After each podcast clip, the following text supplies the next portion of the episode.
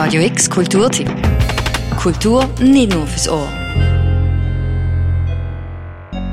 Wie schön ist es doch, im Weltall zu suchen, eine Rakete zum Landen zu bringen. Wie schmuckvoll ist sie doch, die Welt vom alten Griechenland in Assassin's Creed und wie einfach wär's doch, das Klima per Mausklick zu retten. Es sind Träumereien, die in virtueller Welt zur Wirklichkeit werden und der Reiz von Videogames schon längstens zum Massenmedium erhoben haben. Game Design Today eine neue Ausstellung im Museum für Gestaltung an der ZHDK in Zürich zeigt einen Querschnitt vom Potenzial von Gaming an rund 30 verschiedenen Stationen in der Ausstellung. Und ich glaube, das ist einfach eine Frage von der Zeit, dass die Museen wie auch realisieren, dass da eine kreative Leistung dahinter steckt, dass da ein kultureller Wert in den Games drin ist. Ähm, und das versuchen wir genau mit dieser Ausstellung eigentlich so ein bisschen aufzuzeigen. Dass, da sind Designer, Designerinnen dahinter, da sind Künstler, Künstlerinnen dahinter. Und äh, deshalb ist das auch wertvoll und deshalb gehört das auch in ein Museum. Videospiele sind in den letzten 50 Jahren zu einem der grössten Industriezweige gewachsen, sind aber mehr als Konsumgüter und mehr als reine Unterhaltungsmittel. Das sagen auch das Kuratorinnen-Duo Damian Fopp vom Museum für Gestaltung und Maike Thies vom Departement Game Design an der ZHDK. Es geht uns darum zu zeigen, dass eben Spiele eben nicht nur auf dieses Unterhaltungssegment ähm, reduziert werden können und selbst wenn sie im Unterhaltungssegment verortet sind, denn sie greifen ähm, auf ganz eigentümliche Weise wichtige gesellschaftliche Themen auf und machen diese neu zugänglich, also ähm, ermutigen also zu einem neuen Sehen auf die Welt. Sei das jetzt das Thema Klimakrise oder sei das das Hinterfragen einer absolut kruden Migrationspolitik oder sei es ähm, die Fragestellung, wie fühlt man sich als Zivilistin im Krieg, vielleicht auch eine Erfahrung, die man sich nicht so gerne in der Freizeit einfach so aussetzen möchte. Und so stehen wir also in einem von den schweizerischen Epizentren für Design und Gaming. Wer noch nie auf dem Tonia Real gesehen ist, vielleicht einmal blendet von der Infrastruktur. Vergisst aber sicher auch wieder schnell, was außerhalb von Ausschlägsräumen passiert, weil hier in der Ausstellung gibt's nicht nur Games zum Anschauen und drüber lesen, sondern es liegen auch Controllers um, wo man direkt selber kann Hand anlegen kann. Von AAAs wie Assassin's Creed Odyssey von Ubisoft wo man in einem sorgfältig nachempfundenen antiken Griechenland rumlaufen kann. I can't thank you enough. After spending most of my life at sea, it would have been absolutely shameful to drown in a pot. Zu kleineren Indie-Projekten wie beispielsweise Papers, Please, wo man in der Rolle von einem Zollkontrolleur schlüpft und entscheiden muss, wer rein darf ins Land und wer nicht. Gewisse Games sind traditionell aufgebaut, andere ein bisschen experimenteller. Im Multiplayer-Spiel Line Wobbler müsst ihr anhand von einem Joystick ein LED-Licht an andere Ecken vom Raum kriegen. Exocube ist ein Full-Body-Fitnessspiel und in Everything knattert die Welt aus der Sicht vor allem von Objekt bis Tier bestaunen.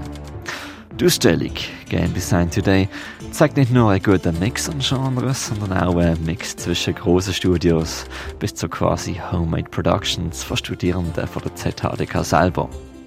Drei Entwickler haben wir am Rundgang getroffen. Ich bin der Stefan Kraft und der Titel von meinem Game ist Abgott. Ähm, Abgott ist in erster Linie glaube ich, eine Auseinandersetzung mit dem Medium, mit dem Laserprojektor, ähm, wo normalerweise man kennt aus so Konzerten oder Shows, ähm, Clubs. Ähm, wird jetzt da ungewohnterweise als, ähm, ja, als Grafik gebraucht für das Game. Und ähm, es ist irgendwie eine ganz primitive Form vom, äh, vom Display. Es ist eigentlich ein Lichtpunkt, der sich ganz schnell bewegt.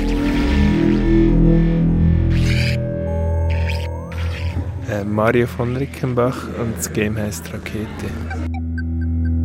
Eine Rakete steuert man eine Rakete, wie es auch schon heißt. Ähm, man spielt bis zum fünfte ähm, und jeder Spieler oder jede Spielerin hat eine Düse von der Rakete und man muss man benutzt alle Düsen zum Landen auf einer Plattform und muss darum zusammen spielen.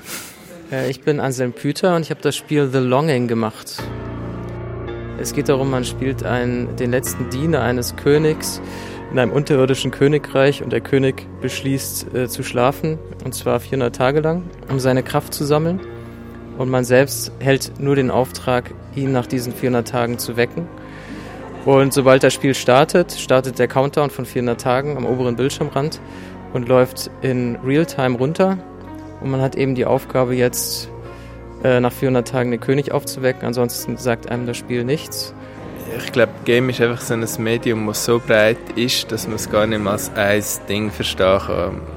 Es ist ähnlich wie bei anderen Sachen, wo man auch nicht sagen kann, es gibt Filme und die sind alle gleich, oder? Und es gibt so viele Möglichkeiten, wie man mit dem kann umgehen kann, mit der spielerischen Interaktion.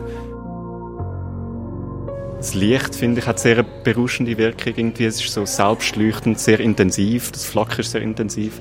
Ich finde es ähnlich äh, wie, oder ich finde es einfach davon hypnotisiert zu werden auf eine positive und eine unangenehme Art. Ähm, und ich vergleiche es immer ein bisschen mit ähm, mit dem Gefühl von in ein Feuer schauen, so ein bisschen das Leuchtende, das Flackernde. Ich finde die Atmosphäre, also dass man eintaucht in eine Spielwelt, ist das, was mir gefällt. Dass man auch äh, erkunden kann und sozusagen ein, einfach ein virtueller Raum, der einem eine ganz besondere, ganz besondere Synapsen im Kopf verknüpft, auch mit Musik, mit Atmosphäre, mit ähm, vielleicht einer traurigen Geschichte es hat sehr viel Platz für Experimente noch und es hat aber auch Platz für die grossen kommerziellen Produktionen. Und es gibt, ich glaube, alles zusammen wie inspiriert sich auch teilweise ähm, und es ist wirklich, ja, es ist äh, in einem Museum ist es einfach auch etwas anderes schlussendlich. Sind Games da, um selber besser kennenzulernen?